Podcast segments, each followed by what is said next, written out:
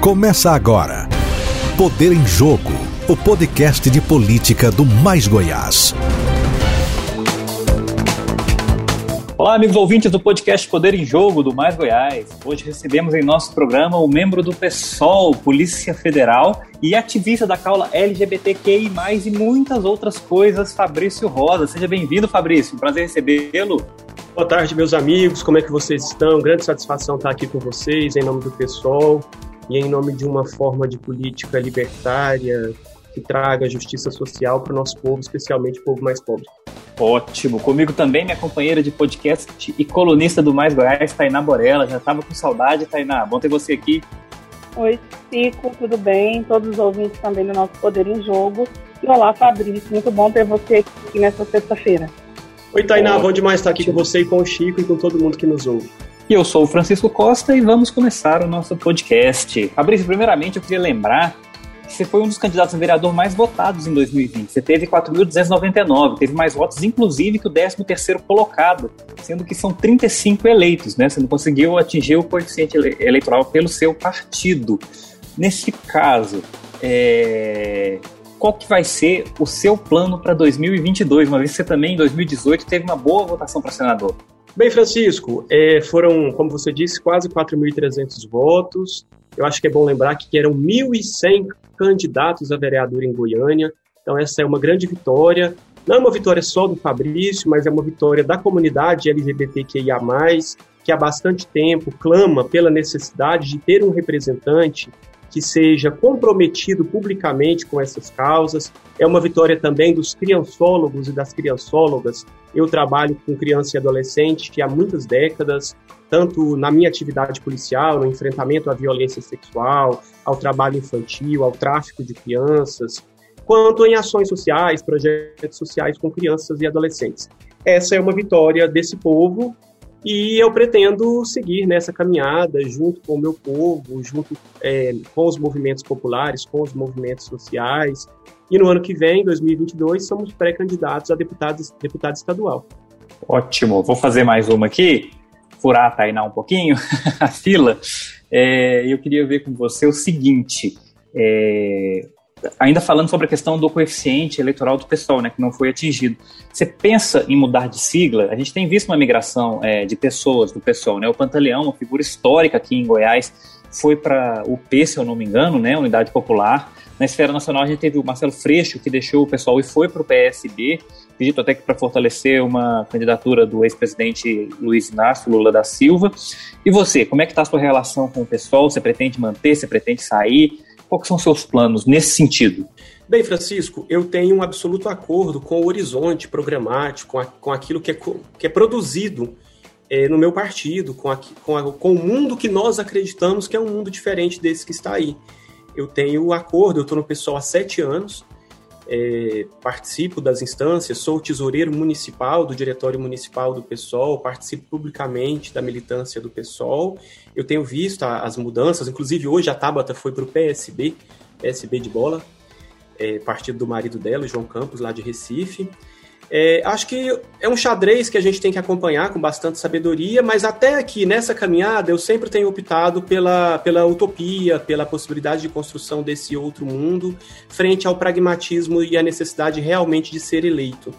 Então eu sigo nessa caminhada, eu sigo com o pessoal, sigo construindo o pessoal e chamo quem os ouvintes que quiserem conhecer o pessoal venha com a gente. Fabrício, ano que vem a gente tem eleição. A eleição que promete ser bastante desafiadora em todos os níveis, tanto nacional como estadual. Como é que o pessoal está se preparando para as eleições de 2022?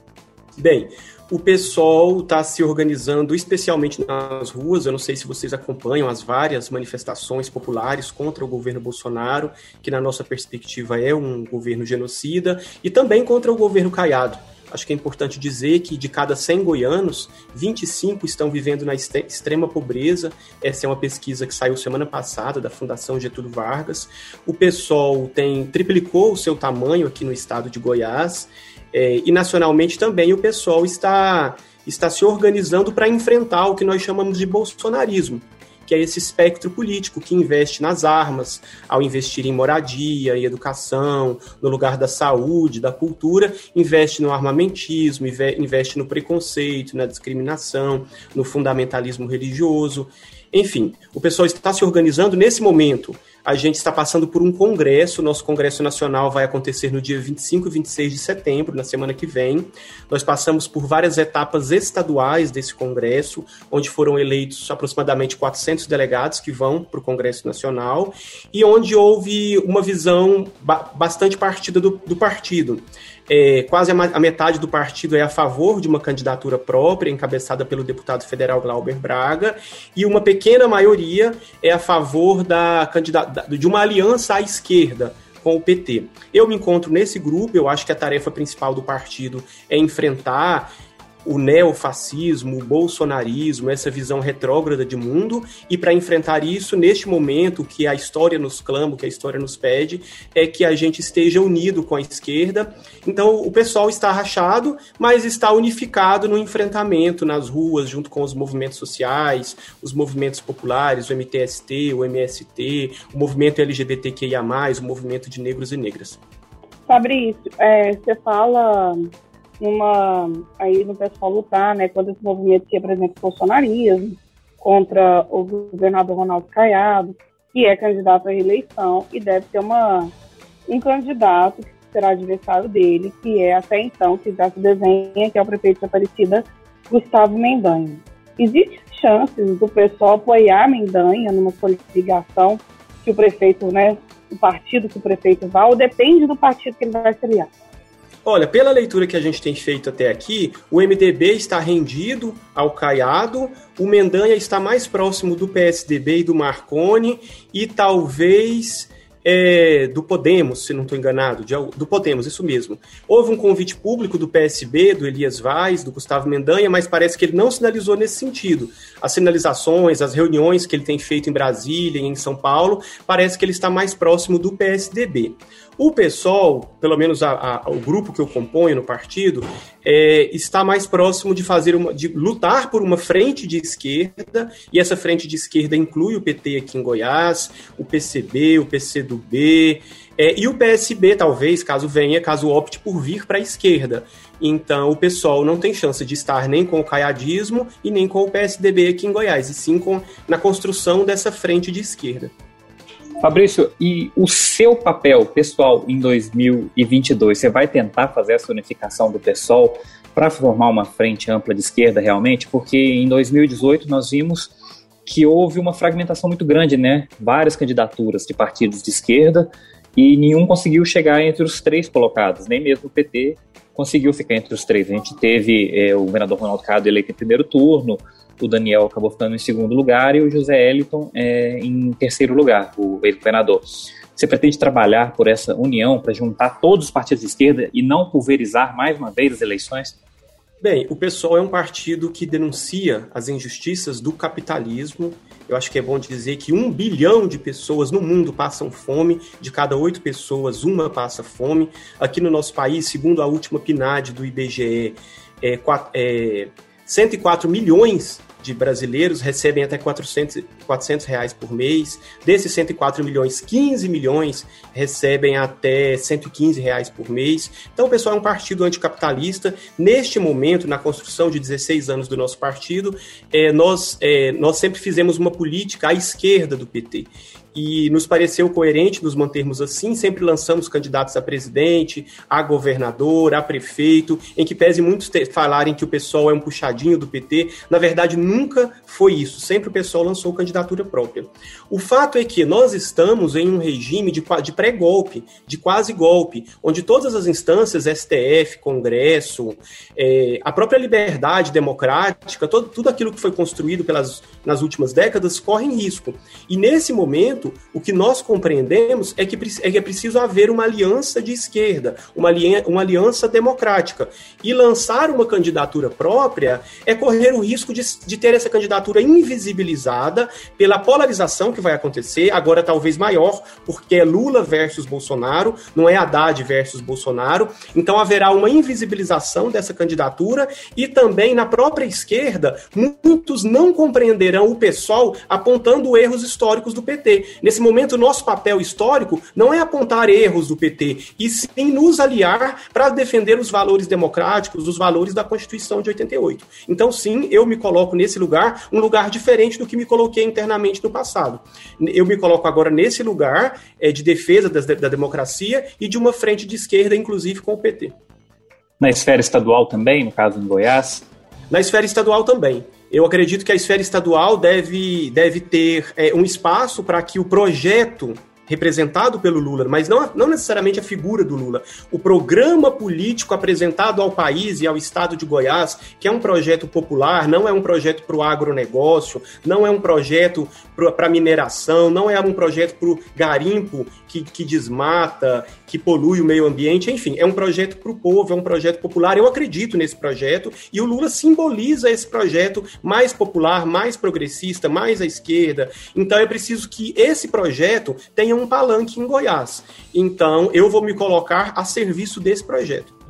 Fabrício, quando a gente fala de PT, é, o presidente Lula defende uma ampla frente de partidos progressistas para lutar contra o bolsonarismo no Brasil. Ele já sinalizou que o PT não precisa ser necessariamente cabeça de chapa, mas sim fazer parte dessa frente para derrotar os candidatos bolsonaristas nos estados, né? E fazer falante para a candidatura dele.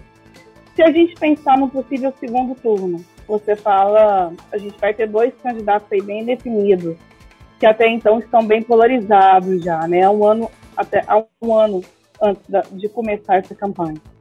No possível segundo turno, o pessoal andaria com o Gustavo, independente do partido que ele seja, se o PT caminhar também esse apoio ao Gustavo, ou não tem essa possibilidade, vocês vão ficar neutros?